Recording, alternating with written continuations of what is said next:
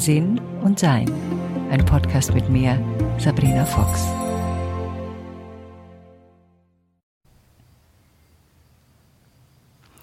Meine geschenkte Tochter hat einen schönen Satz, den sie ab und zu sagt, und der heißt, hätte, hätte Fahrradkette. Ich weiß nicht genau, was es bedeutet. Also ich sehe den Sinn darin, aber ich sehe nicht den Zusammenhang darin. Sondern die Gewohnheit, sich in diese, wenn das nur anders gewesen wäre, dann wäre jetzt auch die Gegenwart anders, sich da irgendwo festzuhängen oder eben auch in dem Gefühl, sich mit der Realität anzulegen. Und das ist schon wirklich ein sehr, ja, sehr kompliziert, sich mit der Realität anzulegen. Also man ist ja, das ist ja so eine Verstandesnummer. Der Verstand beginnt damit, immer und immer wieder in Gedankenschlaufen festzusetzen. Hätte ich nur damals, 1827, meinen Job nicht aufgegeben, hätte ich nur Robert nicht verlassen, hätte ich nur meine Wohnung nicht gekündigt, hätte ich nur ähm, auf der Autobahn besser aufgepasst und wäre nicht falsch abgebogen, hätte ich nur meinen Rückwärtsgangscheit eingelegt und dann wäre ich nicht irgendwo hingedonnert. Also diese hätte, hätte es, wie wir wissen, jede und jeder von uns aus Erfahrung, das ist sinnlos. Naja, sinnlos nicht ganz. Es beschäftigt uns. Was tut das also? Dieses Anlegen mit der Realität. Wir können uns Szenarien ausmalen, was gewesen wäre, wenn es denn anders gewesen wäre. Also wir setzen fest in dieser Traumwelt, in dieser Fantasiestory, in dieser Vergangenheit, die uns nicht weiterbringt. Ich war bei einem Meeting, da ging es um Dinge, die in einer bestimmten Reihenfolge gemacht werden sollen von einer dieser Personen, die dabei waren. Das wurde aber in einer anderen Reihenfolge gemacht. Also das ist alles schon erledigt. Das ist schon in trockenen Tüchern. Die Reihenfolge ist anders, als sie es wollte. Aber in diesem Meeting wurde von ihr mehrmals ich muss mal überlegen, zwei Stunden war das Meeting, ich glaube vier oder fünfmal erwähnt, dass das aber falsch gemacht worden ist, weil das hätte zuerst und das hätte danach und das hätte dann sein sollen. Und ich bin ja doch recht geduldig, aber nach dem fünften Mal habe ich dann gemeint, hm, Sie legen sich mit der Realität an. Es ist ja schon passiert. Und ihre Antwort war, ja, das ist ja das Tragische, es hätte aber anders sein sollen.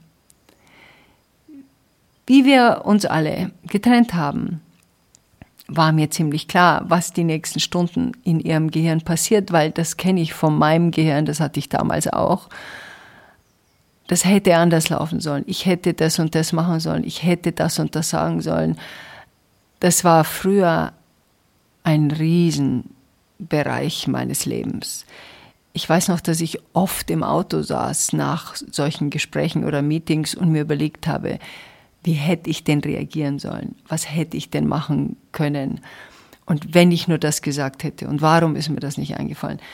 Das ist schon nett, wenn man das mal denkt, kurzfristig, aber ich habe mich damit Stunden beschäftigt. Also Tage, glaube ich, in manchen Fällen Wochen. Natürlich gibt es in meinem jetzigen Leben Dinge, die ich ab und zu mache. Ich habe jetzt einer Sache gerade zugestimmt, wo ich gedacht habe, ah, nee, das hätte ich ja nicht ablehnen sollen.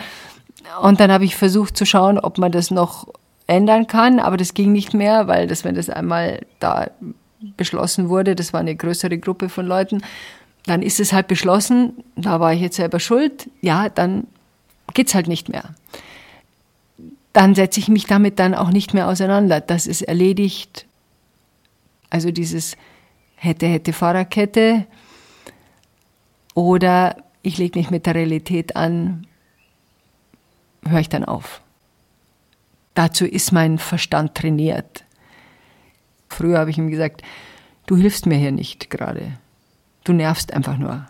Ich rede mit meinen Aspekten so, als wenn sie da wären. Also mein Verstand ist ja da, aber er ist ja keine Person, nicht getrennt von mir, aber er ist ein Teil von mir. Er ist quasi in meinem Haushalt. Und in diesem Haushalt spreche ich mit meinem Verstand und sage ihm, du hilfst diesem Haushalt gerade nicht. Das, was du hier machst, ist das Wohnzimmer versauen. Und da fühle ich mich nicht mehr wohl, wenn du dauernd von irgendwelchen Stories sprichst, die sowieso nicht mehr zu ändern sind. Und das ist der hauptsächliche Punkt.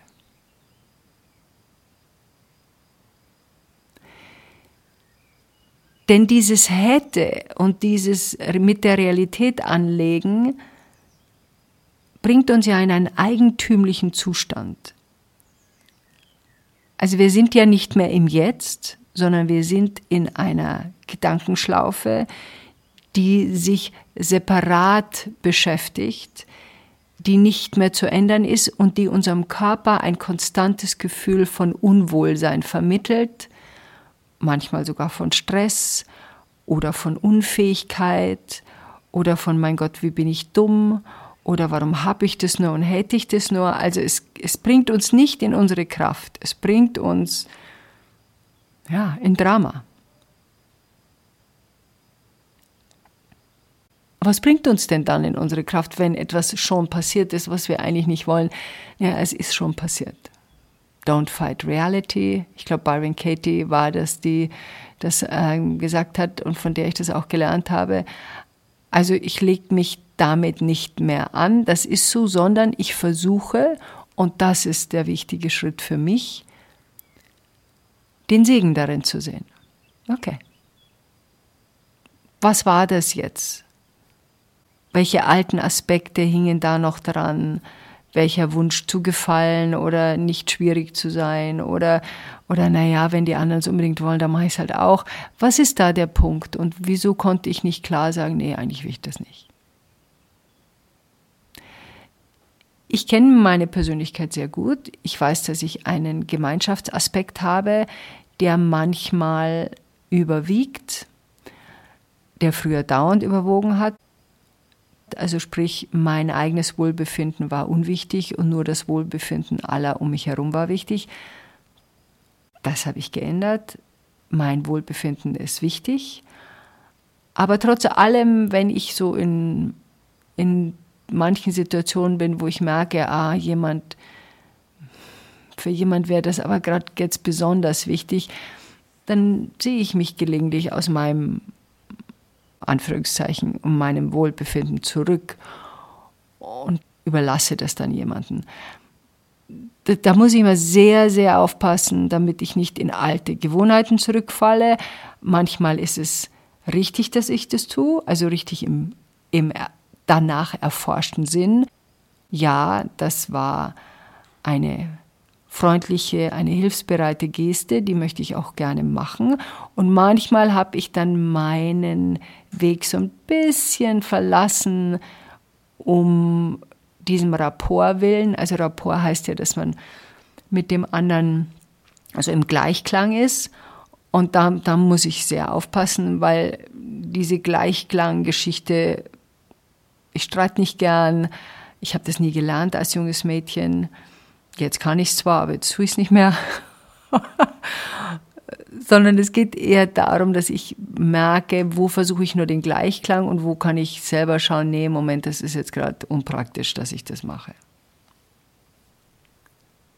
Wenn wir da aufmerksam drin sind, dann funktioniert das eigentlich ganz gut, weil wir haben natürlich weiterhin in unserem Leben Herausforderungen, weil das ist ja der Sinn und Zweck in diesem Leben, wach zu werden, bewusster zu werden, in sich selbst mehr anzukommen, dieses gesunde Miteinander zu gestalten, in dem das Individuelle, also ich als Sabrina, meinen Platz hat, wie das um mich herum. Auch von meiner Wärme, meiner Höflichkeit, meiner Freundlichkeit, meiner Kreativität auch gefüttert wird. Und ich meine jetzt mit meiner, nicht meiner, ich Sabrina, sondern ich meine, das ist für jede und jeden von uns ist es so. Unser Sein bestimmt die Schwingung in unserer Umgebung mit. Und wenn unser Sein ein freundliches, ein höfliches, ein aufmerksames, ein verständnisvolles ist, dann schwingt das auch mit in diesem Raum. Ich merke immer wieder, wenn ich irgendwo hinkomme und es eine, sagen wir mal, angestrengte Schwingung gibt, bin ich in der Lage, das zu beruhigen. Die Schwingung ändert sich. In diesem Raum findet ein anderer Austausch statt. Und er findet deswegen statt, weil ich mich nicht der Schwingung der anderen anpasse, sondern meine eigene behalte und sie einfach nur behalte und aufmerksam bin, was jemand da braucht. Wenn ich merke, da ist jemand, der fühlt sich übergangen, dann spreche ich diese Person gezielt an. Was ist denn Ihre Meinung dazu? Oder ich merke, oder ich habe den Eindruck, ich merke das da nicht, ich habe den Eindruck, die Situation gefällt dir nicht oder was hier gesagt worden ist. Haben Sie eine andere Meinung dazu? Das würde ich gerne wissen. Jede und jeder von uns hat diese Ausstrahlung. Und je nachdem, was wir ausstrahlen, Angst, Sorge, Ärger, Wut, dehnt sich das aus und bereitet sich in diesem Raum aus. Trauer. Deshalb ist ja zum Beispiel, wenn wir sehr depressiv sind, spüren die anderen in der Regel unsere Trauer. Und dann ist es unsere Aufgabe zu schauen, wo kann ich mir Hilfe holen, damit ich aus dieser Traurigkeit rauskomme. Und die Traurigkeit gerade bei Depressionen ist ja oft so, dass es uns nicht ganz klar ist, weswegen wir eigentlich traurig sind. Ich habe vor kurzem jemanden getroffen, jemand, den ich kenne, die geweint hat und die sagte zu mir, ich weine neuerdings grundlos. Ich weine dauernd. Also, grundlos weint man nicht. Da ist was. Und dann haben wir uns zusammengesetzt und dann habe ich ihr ein paar Fragen gestellt. Und dann stellte sich heraus im Laufe dieses Gesprächs, dass sie allen Grund zu weinen hat.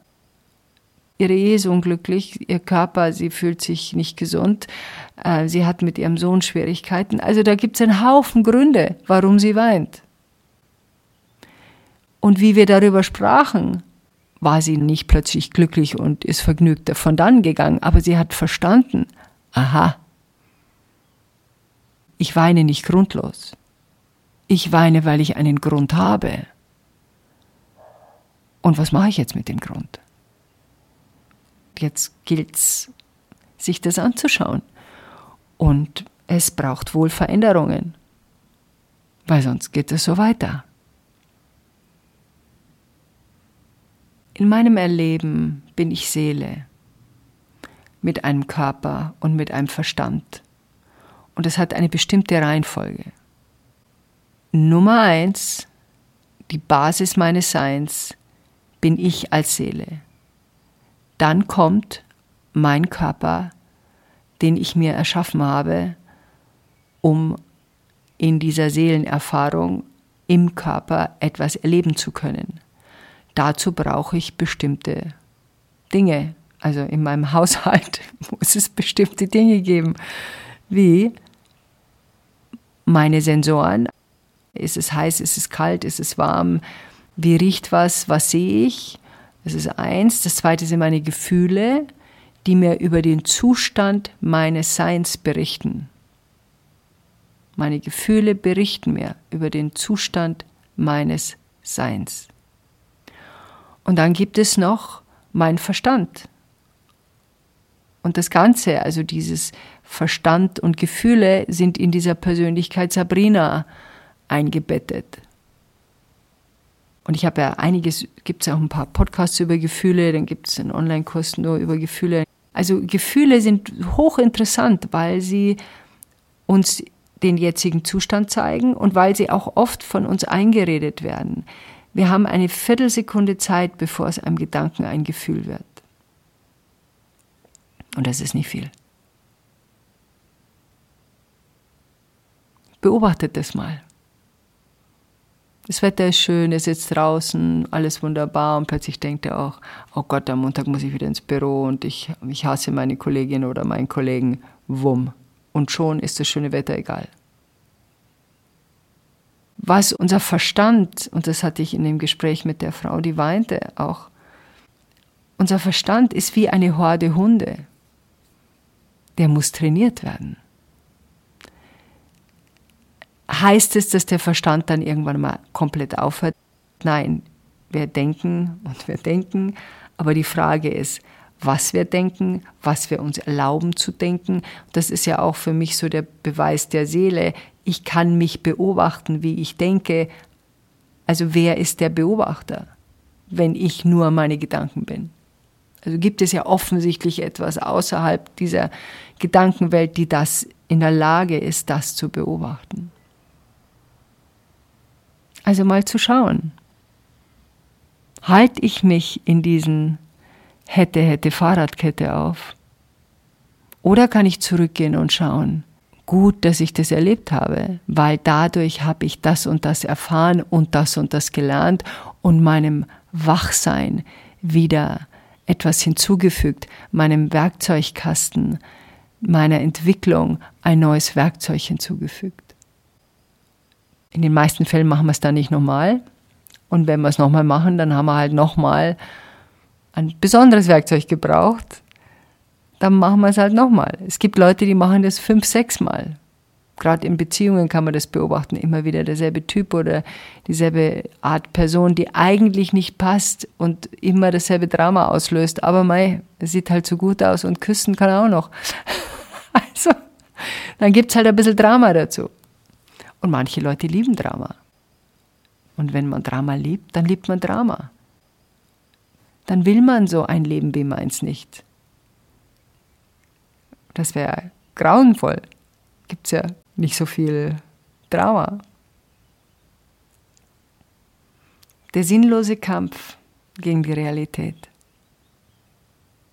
konnte man gerade beobachten in dieser Corona-Zeit. Ja, natürlich kann man eine andere Meinung haben und natürlich kann man sagen, hm, ich hätte das aber anders gemacht. Aber wenn es schon passiert ist, ist es schon passiert. Es ist schon in der Vergangenheit. Es lässt sich nicht mehr ändern. Sondern ich kann meine Gedanken daraufhin leiten, dass ich sagen kann, ja, das ist passiert, es hat mir nicht gefallen. Was habe ich daraus gelernt? Welche Schlüsse will ich daraus ziehen? Und was will ich damit in Zukunft tun? Und dann kann die Vergangenheit da bleiben, wo sie hingehört. In der Vergangenheit. Enjoy life. Weitere Informationen über Sabrina, ihre Bücher und Online-Kurse findest du auf sabrinafox.com und sinnsucher.de.